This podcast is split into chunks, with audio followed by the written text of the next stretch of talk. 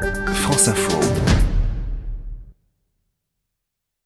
Gérard Felzer, bonsoir. Bonsoir Catherine. Transport et emploi ce soir, alors que l'Europe craint une baisse d'emploi dans l'automobile, on voit que le secteur de l'aéronautique a du mal à recruter. D'ailleurs, le week-end dernier, le salon des formations et métiers de l'aéronautique du Bourget avait un objectif attirer les jeunes. Oui, Catherine, un constat. D'ici 15 à 20 ans, on va passer de 4 à 8 milliards de passagers dans le monde et donc fabriquer 30 000 avions. Rien qu'en France, on a recruté plus de 12 000 emplois l'an dernier et le carnet de commandes est plein, notamment chez Airbus. Philippe Dujaric, le directeur des affaires sociales et de la formation au GIFAS, le groupement des industries françaises aéronautiques et spatiales. On est sur un cycle de hausse pour la profession aéronautique civile et militaire. Sur l'emploi, bah, ça se traduit directement par des embauches en volume important. Les adhérents du GIFAS, c'est 400 entreprises environ. Elles rassemblent près de 200 000 emplois en France. Donc emplois aéronautiques, spatiaux, électroniques de défense. Alors c'est bien de construire des avions, mais il faut des pilotes car l'avion sans pilote n'est pas pour demain, Catherine. Ça veut dire 600 000 pilotes à former dans les 20 ans qui viennent. Geoffroy Bouvet, commandant de bord Boeing 777 et président de l'association des professionnels navigants de l'aviation. Il y a le choix de la formation gratuite cadet d'Air France. Vous passez une sélection, Air France paye votre formation et vous embauche à l'issue. Vous avez la formation de ligne de l'ENAC, concours d'État, gratuit, euh, concours phasé sur le programme de Matsup. Et puis vous avez l'armée qui va vous former sous contrat d'une dizaine d'années et après vous pouvez rejoindre des compagnies. Pilote, ça fait rêver, c'est vrai, Gérard, mais tout le monde ne peut pas faire ce métier. Non, mais si vous remplissez les conditions physiques et mentales et que vous n'avez pas fait Matsup, vous pouvez tenter la filière privée. Ça va vous coûter quand même plus de 100 000 euros avec des contraintes ensuite comme les visites médicales et les contrôles en vol ou en simulateur qui peuvent à tout moment arrêter votre carrière. Mais ce qu'il faut savoir, c'est qu'il n'y a pas que le métier de pilote dans l'aéronautique, hein, parce que c'est très varié. Oui, ingénieur, mécanicien, technicien, chaudronnier, électricien ou agent commercial, des centaines de métiers s'offrent à vous dans ce secteur et ces métiers ne sont pas réservés aux seuls hommes, même s'ils sont encore largement majoritaires.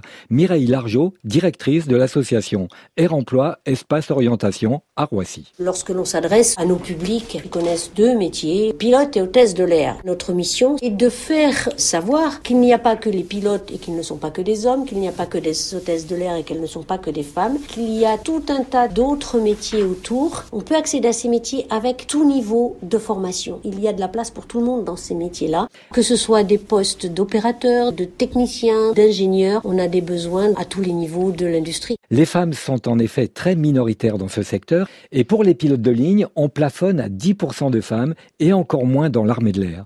Les préjugés existent toujours comme le constate Valérie Lovenbruck, commandant de bord et instructeur pilote de ligne sur Boeing 777 à Air France. C'est arrivé plusieurs fois, chaque fois qu'on en parle avec les enfants, ils en rigolent. Oui, mon papa, il est pilote de ligne et ma maman, elle est pilote de ligne et bah non, euh, ta maman, elle est hôtesse de l'air. Euh, bah non, elle est pilote de ligne. Nous grandissons dans des stéréotypes et il faut casser ces stéréotypes. Et voilà, ça existe aussi dans le monde de l'aviation. Euh, le coup de cœur de la semaine, Gérard, pour les ailes de la ville, de quoi s'agit-il? Alors, ça se passe au musée de l'air. Les jeunes, entre autres de Seine-Saint-Denis, sans qualification, qui ont décroché du système scolaire, sont accueillis pour restaurer ou construire un avion. On y apprend donc les métiers de menuisier, taulier, électricien, mais surtout, c'est très motivant pour eux. Certaines fois même, on leur a fait construire des petits avions qu'ils ont pu piloter. Cyril Vidou et Grégory Larminier, eux, ont travaillé sur des vieux à restaurer. Je traînais dans l'aéroport euh, pour entendre les vols euh, départ sur New York et tout. Enfin, ça me faisait assez rêver. C'est mon chargé d'insertion qui m'a parlé des ailes de la ville. Alors tout de suite, j'ai postulé. Je suis actuellement mécanicien révision moteur chez Air France. Les anciens m'ont transmis leur savoir, même toutes leurs connaissances qu'ils avaient sur avion et sur moteur. Ainsi, à travers les vieux avions, ils avaient rendez-vous avec notre histoire, mais aussi avec leur avenir, car depuis 20 ans, une trentaine de jeunes chaque année peuvent retrouver le soleil au-dessus des nuages. Un peu de poésie, ça fait pas de mal.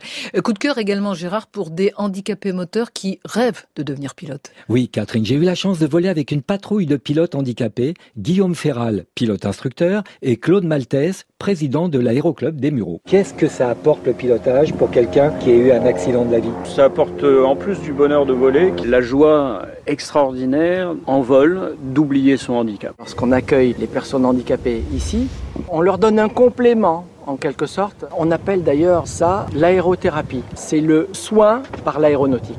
Magnifique. Un kit construit en cinq minutes leur permet de piloter, pour certains d'en faire un métier, comme instructeur ou du travail aérien. Une belle victoire sur le handicap. Transportez-moi, Gérard Felzer, c'est tous les samedis, hein, dans le 17-20 week-end, à samedi prochain.